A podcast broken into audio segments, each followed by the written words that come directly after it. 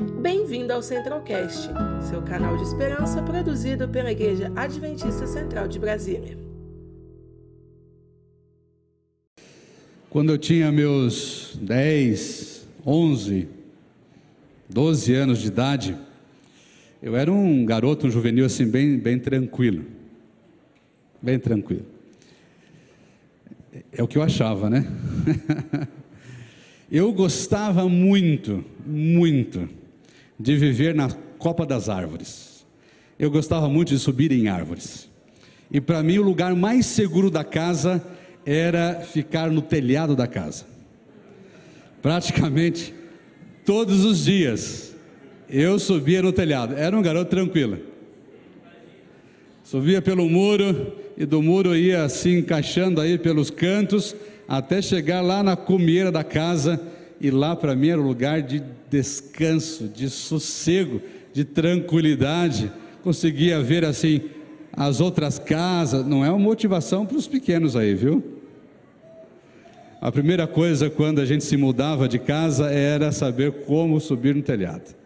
E eu percebi uma coisa, eu aprendi uma coisa, tanto em relação às árvores, que vivia sempre nas árvores e no telhado da casa, de que as mães não sobem no telhado. E isso era algo muito bom também. Quando precisava o socorro, era lá no telhado da casa e em cima da árvore. O problema é que não dava para dormir lá em cima, né?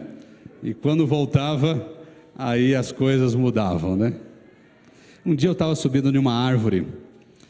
Nós tínhamos a casa, e ao lado da nossa casa tinha um terreno vazio, com muito mato e muitas mangueiras, muitas mangueiras. E eu me divertia nessas mangueiras, subindo, descendo, subindo, descendo, subindo, descendo. E eu tentei fazer isso aqui com o Lucas e com a Laura um tempo atrás e não deu certo, Adriano. não dá mais certo. E uma dessas minhas subidas e descidas, eu me agarrei num galho que, na minha percepção, era um galho saudável, mas ele estava completamente corroído e podre por dentro. Assim como me agarrei nele, mais rápido que eu subi, eu desci. E desci batendo de costas no chão, com tudo. E ali fiquei tentando me recompor, porque o oxigênio faltou naquele momento olhando para cima para o céu, para a copa das árvores, e eu fiquei ali alguns minutos tentando entender o que aconteceu. Aonde foi o erro? Aonde eu escorreguei? E aí eu percebi pelo galho quebrado que eu errei na minha percepção. E o galho se quebrou e eu fui com tudo para baixo. Graças a Deus, nada grave apenas hematomas, não quebrei nada. Criança é mais difícil quebrar, né? Sabe, queridos, interessante que a vida ela é parecida com isso. A gente vai na nossa percepção se agarrando em algumas coisas, confiando em algumas coisas. E quando a gente menos espera, naquilo que a gente mais devota a nossa confiança, isso se quebra, nos derrubando em um baque, em um tombo violento, que a gente fica por algum tempo desnorteado, tentando entender aonde quebrou, o que aconteceu. Você já se sentiu assim? Já se sentiu dessa forma? tentando buscar e se agarrar em confiança e percebe que se quebrou, você caiu e agora precisa entender tudo o que está passando, uma nova realidade. Conviver com as dores, conviver com os sentimentos, conviver com a nova situação mais interessante é que isso tudo é lições para a nossa vida. Nós crescemos quando caímos, não é assim? Nós crescemos quando caímos. Você já aprendeu muita coisa nos tombos da vida, não é assim? E geralmente a gente não quer cair duas vezes no mesmo erro. A gente procura ser mais cauteloso. A gente procura fazer uma melhor leitura, andar com passos mais firmes. Mas sabe, queridos, o mundo que a gente vive hoje, ele está um mundo maluco, né? As coisas não são mais como eram antes. Conversando esses dias com alguém da área aí do mercado, do comércio, diz, pastor, tudo está de perna para o ar. O mundo não é mais o mesmo. As coisas não são mais tão previsíveis como eram no passado, sempre há uma surpresa. Esses dias em que nós estamos passando e aqueles que nós passamos no passado, 2020, 2021, entrando em 22, achando que seria muito diferente, eles servem para revelar, de uma certa forma, o melhor de nós mesmos e também o pior de nós mesmos. Quantas situações nos surpreenderam nesses dias, não foi assim?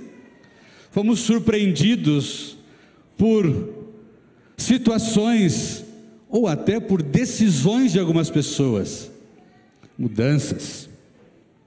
E essas crises, elas mudam a percepção e a vivência dentro da nossa família. Temos a crise hoje instalada no seio familiar Vemos a crise um pouco mais ampla no aspecto político, hoje completamente conturbado. Temos a questão da intolerância cada vez mais forte nos nossos dias. Um tema que polariza as pessoas, que levanta discussões terríveis. O tema do racismo, e cada vez mais isso vai chocando a nossa a nossa percepção, o comportamento. Sabe a leitura que eu faço? Que a gente às vezes fica preocupado para onde vai a sociedade. A gente fica preocupado para onde vai a política. A gente fica preocupado para onde vai a família. A gente fica preocupado apenas com aquilo que a gente vê, mas não nos preocupamos com aquilo que realmente é o essencial, porque o problema não está lá, o problema está onde? Aqui dentro do coração. O problema é o que existe aqui dentro.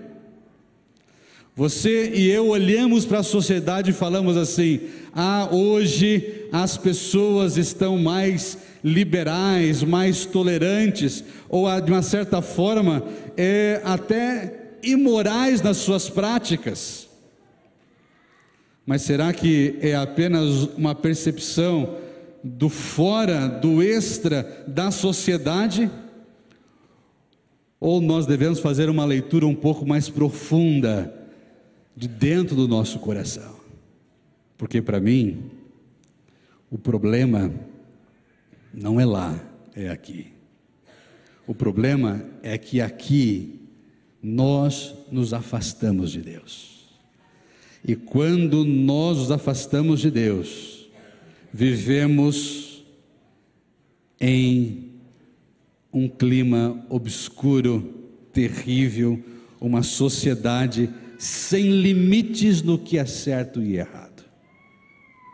Porque o nosso coração está longe de quem? Longe de Deus. Vamos para o texto? Abra aí a sua Bíblia no livro de Joel, Joel capítulo 2. Joel capítulo 2 e o verso 12 e o verso 13.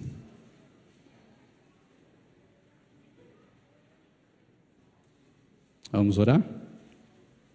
Feche seus olhos. Pai bondoso que habita nos altos céus, abrimos agora o nosso coração e queremos entregar a nossa vida ao Senhor através do estudo da tua palavra. A Bíblia está aberta e ela sempre traz a luz verdadeira, a razão da nossa vida o alicerce da nossa caminhada. Fique ao nosso lado, em nome de Jesus. Amém. Obrigado à equipe pelo tempo. Eu já ia pedir aqui. Obrigado. Joel capítulo 2, o verso 12 e 13.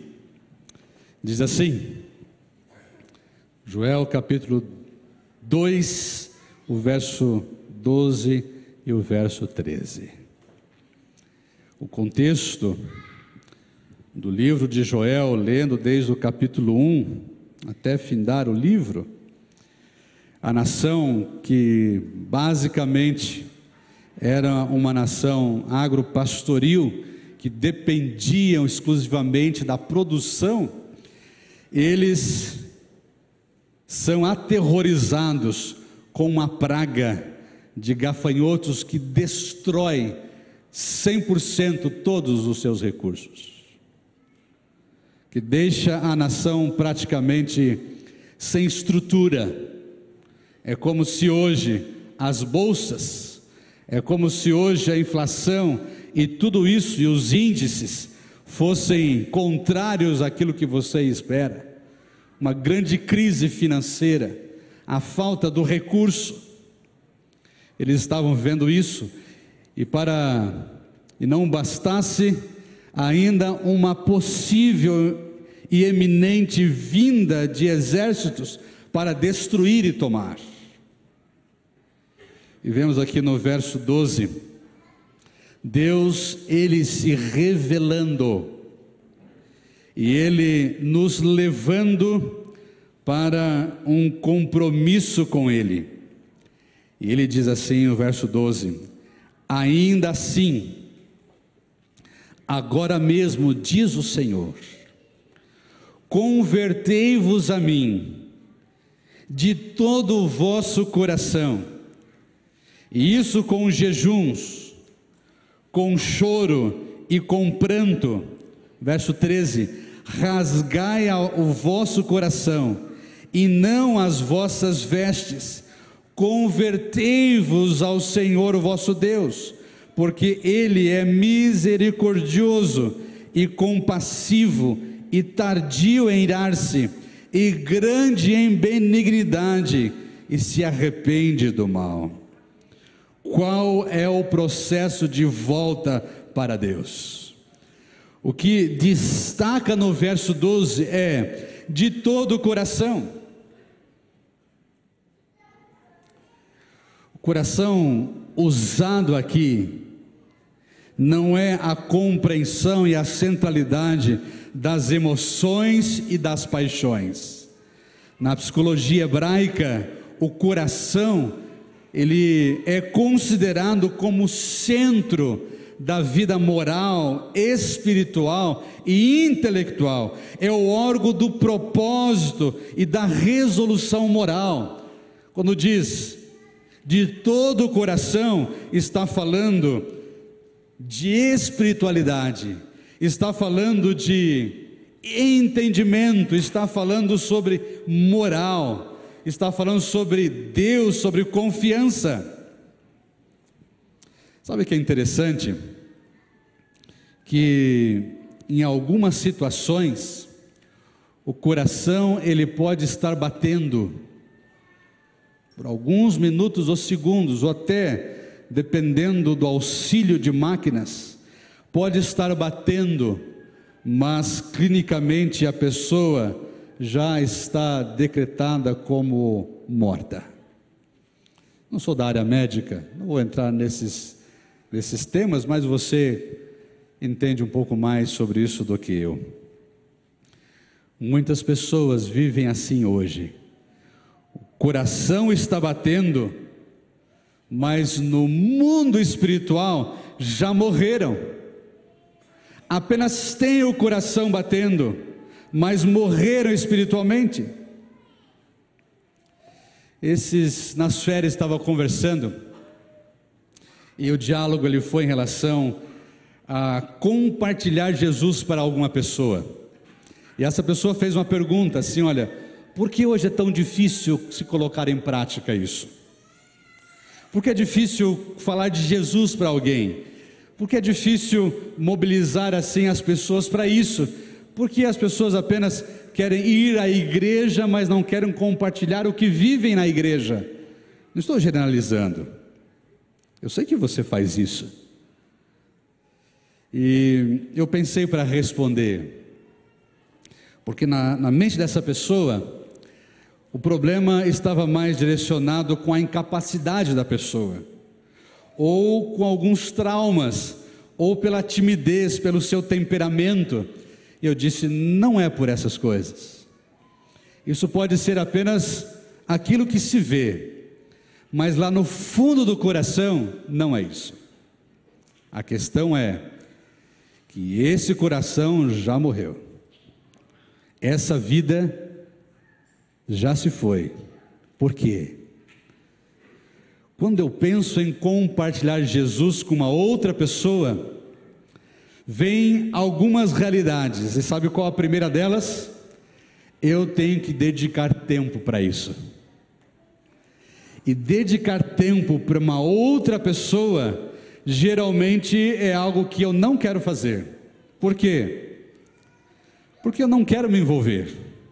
Porque eu não quero saber os problemas dessa pessoa. Eu não quero me aprofundar na vida dessa pessoa. Eu não quero acompanhar essa pessoa. Em outras palavras, cuidar de gente dá trabalho. Concorda comigo não? Cuidar de gente dá trabalho. Dá trabalho. E muitas vezes tira a gente do sério. E a pessoa diz: "Não, eu não quero isso para mim". Problema do coração. E aí vemos as pessoas que não amam mais. Pessoas que perdem o limite do certo do errado. Uma geração que diz assim na sua prática: tudo pode, tudo é permitido, desde que você esteja feliz. Tudo pode apenas estão vivendo, não sentem mais a presença do sagrado. Esse foi outro tema que conversei com algumas pessoas nesse período. Nós não temos, estamos perdendo isso, me assusta, sabe? Como pastor, me assusta o não exultar diante do sagrado o temor real da presença de Deus. Não estou dizendo a reverência, ficar quietinho, porque Deus está aqui, não é isso. Mas é se exultar porque Deus está no comando da vida, porque Deus ele controla todas as coisas, porque eu entrego a minha vida a ele, é o temor, o reconhecimento que Deus é tudo na minha existência é exultar diante da presença de Deus, é se humilhar diante dEle e entregar completamente todo o coração a Ele. E vemos também a. Alguns não sentem mais a necessidade de mudanças. Isso é terrível, porque na direção do verso 12 diz de todo o vosso coração e de todo o vosso coração há mudanças. E a força desse verso ela é ancorada com a frase dizendo: Convertei-vos a mim. A conversão inclui uma mudança de comportamento, mas vai além do comportamento. Trata-se de uma mudança em nossa natureza, e é essa significativa mudança que o Senhor e a sua palavra com seus profetas e os seus mensageiros se referem como o reavivamento ou o renascimento, uma nova pessoa. É eu dizer o seguinte: eu estou mudando completamente de vida. Eu estou mudando completamente de atitude. Eu estou me convertendo ao Senhor. E a conversão, para alguns, é apenas dizer: Ah, eu aceito esse tema bíblico, agora me converti a essa denominação. Todos os dias, queridos, você que já é adventista do sétimo dia há muitos anos, nós precisamos nos converter a Cristo Jesus em todos os momentos, porque somente assim as verdadeiras mudanças vão acontecer. O verso 13, ele nos leva para uma prática não externa, não visual, porque nós queremos muito impactar as pessoas e ser louvado e agradecido e exaltado pelas pessoas, onde as pessoas veem o que eu estou fazendo, mas o que Cristo quer ver é o verso 3 dizendo: rasgue o vosso coração. Deus não está preocupado, querido, com a minha e com a sua prática. Deus não está olhando para mim e para a sua prática. E é aí que nós mais nos preocupamos, não é assim? É nesse campo que nós mais julgamos, é ali que nós mais apontamos. Deus está olhando para o nosso quê? O nosso coração. É por isso que o convite é: rasgue o seu coração. Abra o seu coração, reconheça o Senhor. E sabe, queridos, esse verso 13 ele vem complementando, dizendo quem é esse Deus. Que quando ele é encontrado, quando existe o relacionamento da conversão, novo coração, do rasgar o coração a Ele, a vida a Ele, iremos encontrar um Deus de misericórdia, iremos encontrar um Deus compassivo, iremos encontrar um Deus da segunda chance, um Deus que é tardio em irar-se, um Deus que cuida realmente, um Deus que estabelece, um Deus da benignidade, um Deus que conserta a nossa vida, um Deus que profundamente nos ama. Querida igreja, já para os finalmente aqui pelo relógio, passando um minuto. Estamos praticamente começando um ano. E o meu desejo, o meu apelo, a minha oração para a nossa família, para a família da Igreja Central de Brasília, para você que nos acompanha, que também é da igreja, você que veio hoje aqui na igreja, está conhecendo essa família, abra o seu coração completamente a Deus converta-se a Ele todos os dias. Permita que Ele faça mudanças na sua vida. Não questione a Deus, não lute com Ele, apenas permita Ele fazer essas mudanças. E as mudanças, elas exigem deixar algumas coisas. Deixe essas coisas. Querida igreja, nós estamos nos preparando para a eternidade. E cada dia nós vemos quão breve está Jesus de voltar. Cada dia nós vemos que o mundo não resiste mais, que os acordos políticos não são mais sólidos ou tão sólidos assim. Percebemos que a estrutura social não aguenta mais percebemos que todo o complexo mundo financeiro não se sustenta mais. A natureza dá sinais todos os dias. Sabe o que é isso? É o céu dizendo: converta-se a mim. Entregue o seu coração completamente a mim.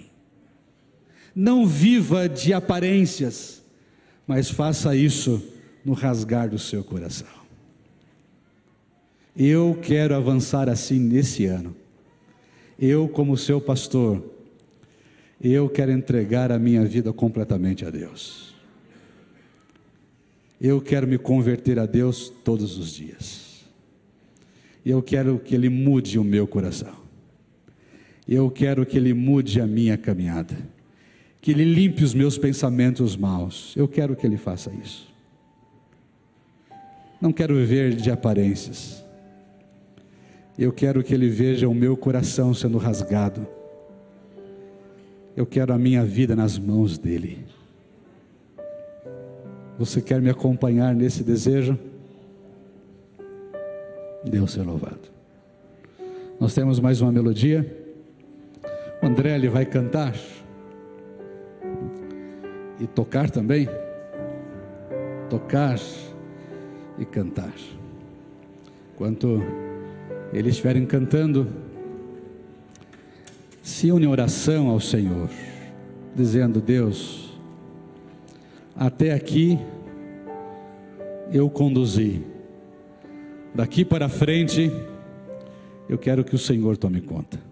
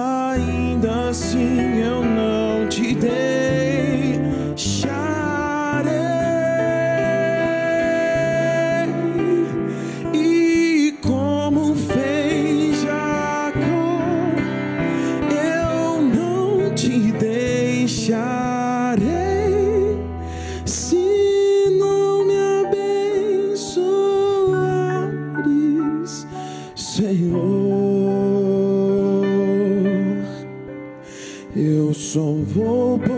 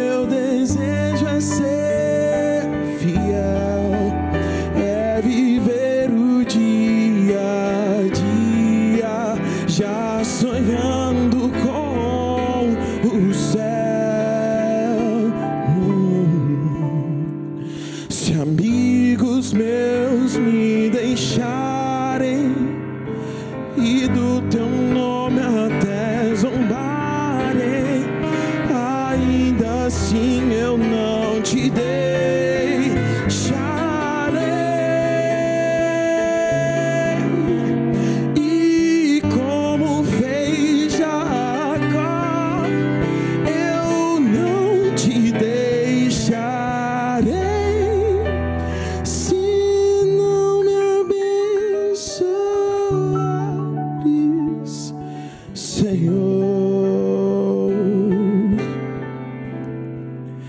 eu só vou poder dormir em paz. E só vou descansar se comigo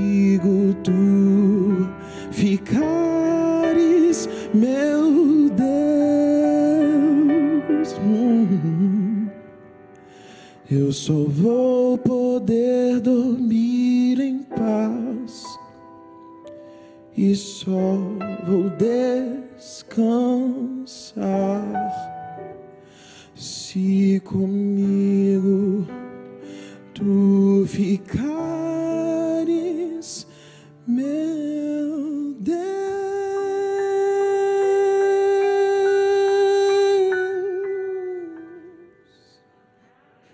Deus. Seja louvado. O Senhor Deus, Ele quer ficar. Ele está. Ele permanece ao seu lado.